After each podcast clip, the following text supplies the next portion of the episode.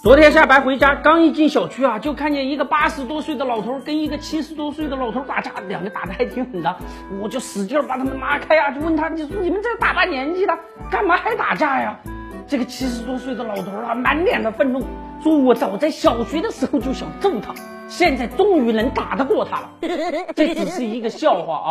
我们今天看一看，在牛市中停牌等待时机背后到底有什么玄机。现在停牌啊，已经成了牛市的一道风景线。数了一下，昨天 也就是六月八号，有十五家上市公司停牌。现在沪深两市处于停牌状态的上市公司啊，有二百多家。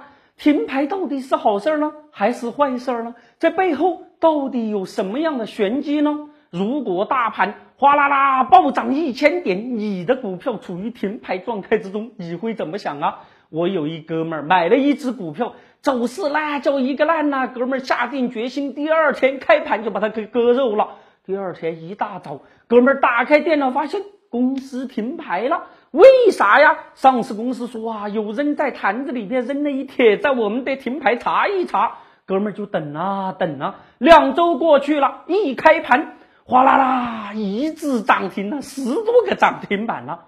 哎，股价打开涨停没两天，人家又停牌了，为啥呀？这上市公司说呀，有人在这个微信里边又扔了一帖子，我们得查一查。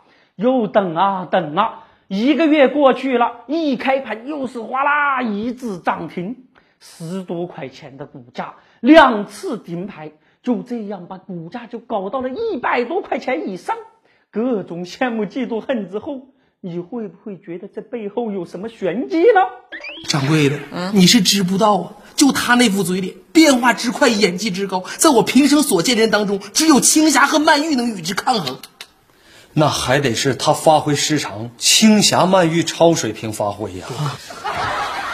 做了一统计，很有意思。现在停牌有神器，那就是重大事项，不管什么事儿，这个词儿了，包打天下，一切 OK。啥是重大事项？我就好奇呀，就问交易所一哥们儿，我说哥们儿啊，这重大事项到底都有啥呀？这哥们儿说呀，凡是负面信息影响到股价，重大合同、重大重组，哎，人家上市公司就是不告诉你。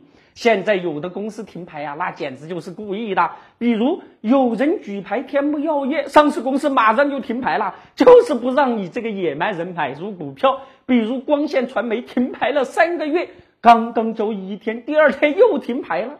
现在牛市都跑到哪儿去了？你说这气人吗？这不是逗人玩吗？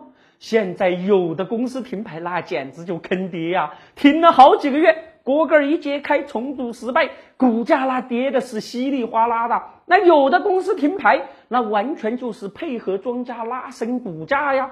平时啊，那摊子里的帖子多了去了，没见他停牌啊。现在一有帖子啊，就停牌两周甚至一个月，给人一感觉就是这个公司有重大利好。不然的话，他停牌那么久干什么呀？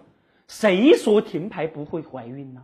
多搞几次，那股价就会翻好几番呢。